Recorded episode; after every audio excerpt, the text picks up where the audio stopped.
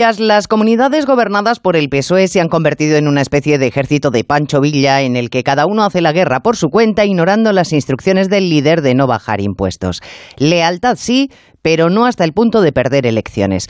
Claro que no podemos descartar que el gobierno rechace hoy una política fiscal a la baja y mañana la apoye vehementemente. Ya empezamos a detectar cambios de verdades hasta ahora inamovibles.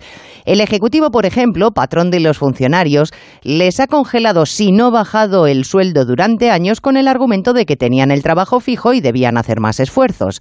Ahora, con una crisis aguda, baraja subirles un 3,5%. Así que parece que la explicación no es la economía, sería la fuerza de 3 millones y medio de votos que trabajan para las administraciones públicas.